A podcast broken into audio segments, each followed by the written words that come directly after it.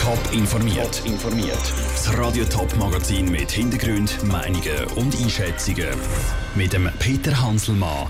Wie es das Frauenfeld weitergeht, nachdem drei von fünf Stadträten zurückgetreten sind und wie es im Toggenburger Bergbahnenstreit weitergeht, nachdem der Bund das Handtuch geworfen hat, das sind zwei von den Themen im Top informiert. Es gibt mehr als noch ein frischen Wind im Frauenfelder Stadtrat. Es gibt gerade dreimal frischen Wind. Am Morgen haben nämlich drei von fünf Frauenfelder Stadträten bekannt gegeben, dass sie zurücktreten. Viel Arbeit also auch für die Parteien, die bis zu den Neuwahlen nächstes Jahr Kandidaten brauchen. Der BFO noch. Nach 17 Jahren tritt Christa Turner von der SP aus dem Frauenfelder Stadtrat zurück. Sie hat ihren Rücktritt schon vor längerer Zeit angekündigt. Darum ist ihre Partei nicht überrascht. Dass gerade drei Stadträte ersetzt werden müssen, ist für den Stefan Grob von der Frauenfelder SP trotzdem nicht alltäglich. Es ist doch eine ordentliche Anzahl. Im Anbetracht von dem Gremium wird es einen grossen Wechsel geben. Wir haben Ende September eine außerordentliche Generalversammlung, wo wir intern nominieren, wer ins Rennen geschickt wird. Nach 13 Jahren tritt Urs Müller von Krampfen und Hirnen zurück. Auch die Partei, die es nur das Frauenfeld gibt, rüstet sich für die Wahlen, die im nächsten Jahr kommen.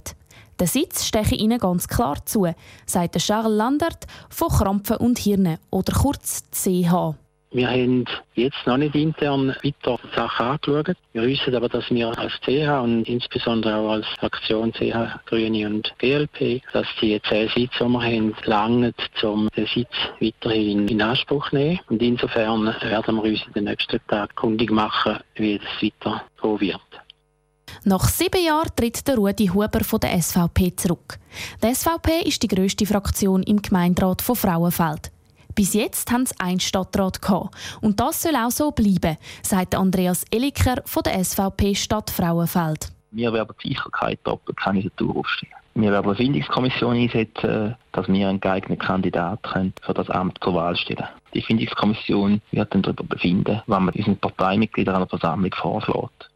Konkrete Kandidaten hat weder die SVP noch Krampfen und Hirne noch die SP parat. Die Parteien tun sich in den nächsten Wochen intern beraten. Der Beitrag von der BF Der erste Wahlgang zu den Frauenfelder Stadtratswahlen der ist im Februar 2019, also in etwas mehr als einem halben Jahr. Das Staatssekretariat für Wirtschaft, kurz SECO, gibt auf. Der Bergbahnen Wildhaus und der Toggenburg Bergbahnen ist nur zu helfen. Sie würden sich einfach nicht einig. Nach dem Kanton St. Gallen hat auch der Bund probiert, zwischen den zwei Streithänden zu schlichten. Andrea Blatter. Das Ziel wäre relativ einfach. Ein Berg, ein Ticket. Also ein gemeinsames Winterticket für Bergbahnen Wildhaus und Toggenburg Bergbahnen. So einfach ist es aber offenbar eben gleich nicht, sagt Erik Jakob vom SECO. Wir haben versucht, natürlich irgendeine Positionen zu eruieren und sind eigentlich zum Schluss gekommen, haben festgestellt, dass die Positionen zu weit auseinander liegen. Das ist schade um Mittel und Zeit und Erwartungen, die man damit weckt. Weil die beiden Unternehmen können sich einfach nicht auf einen Verteilschlüssel für den Ticketverkauf einigen. Und das seit drei Jahren. Seco hat probiert, um den Streit zu schlichten und aufzugeben. Und der Kanton St. Gallen hat schon länger das Handtuch geworfen. Auch am zuständigen Regierungsrat, Bruno Damann, geht langsam ein bisschen der Optimismus aus. Er weiß schon gar nicht mehr, was sagen. Aber die Hoffnung sterbe ja bekanntlich zuletzt.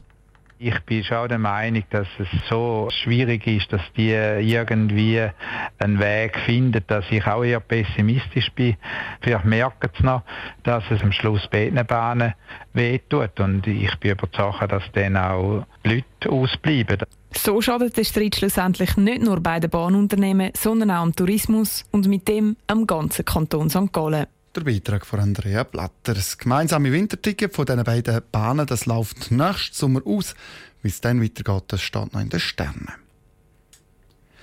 17 Tage lang in einer dunklen, nassen Höhle. So lang sind zwölf Spieler und der Trainer von einer thailändischen Fußball-Jugendmannschaft in einer Höhle eingeschlossen gewesen.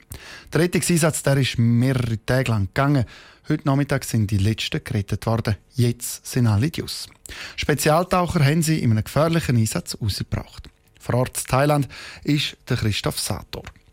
Christoph, dass alle gerettet worden sind, das grenzt für viele an ein Wunder, aber die Retter haben offenbar einfach alles richtig gemacht und das Wetter hat auch mitgespielt, oder? Ja, irgendwie hat das am Schluss alles gepasst, auch äh, wenn es zwischendurch mal wieder ziemlich düster aussah. Auch viele Experten haben ja nicht daran geglaubt, dass das gelingen könnte. Zwölf Kinder, von denen keines jemals richtig getaucht war, über vier Kilometer hinweg aus einer stockdunklen und überfluteten Höhle nach draußen zu bringen. Und ein Trainer noch dazu. Gestern und vorgestern bei der Rettung der ersten ging ja alles gut, aber heute Morgen nach einer Nacht mit neuem heftigen Regen waren manche dann doch wieder skeptisch. Bloß nicht übermütig werden, hieß es. Aber dann brachte man die letzten fünf auch noch heraus. Bei der thailändischen Marine, die ja mit Spezialtauchern im Einsatz dabei war, heißt es jetzt, wir sind nicht sicher, ob das ein Wunder ist oder Wissenschaft oder was auch immer sonst. Mehr als zwei Wochen lang sind die Kinder und auch der Trainer in der Höhle gewesen. Wie geht es jetzt weiter? Werden sie noch betreut? Das wird jetzt eine ganze Weile dauern, bis sie wieder zurück in der Normalität sind. Die jungen Fußballer sollen jetzt alle für mindestens eine Woche im Krankenhaus bleiben, abgeschirmt von der Öffentlichkeit. Auch die Eltern dürfen erst nach und nach zu ihnen. Nach den über zwei Wochen Dunkelheit müssen sie jetzt Sonnenbrillen tragen zum Schutz vor dem Tageslicht. Aber das ist wahrscheinlich eines der kleineren Probleme. Größer ist die Sorge, dass ihre Psyche angeschlagen ist. Man kann sich vorstellen, was die Jungs da durchgemacht haben. Äh, bislang verschweigt man ihnen auch, was für ein riesiges riesiges Interesse es rund um die Welt an ihrem Schicksal gibt.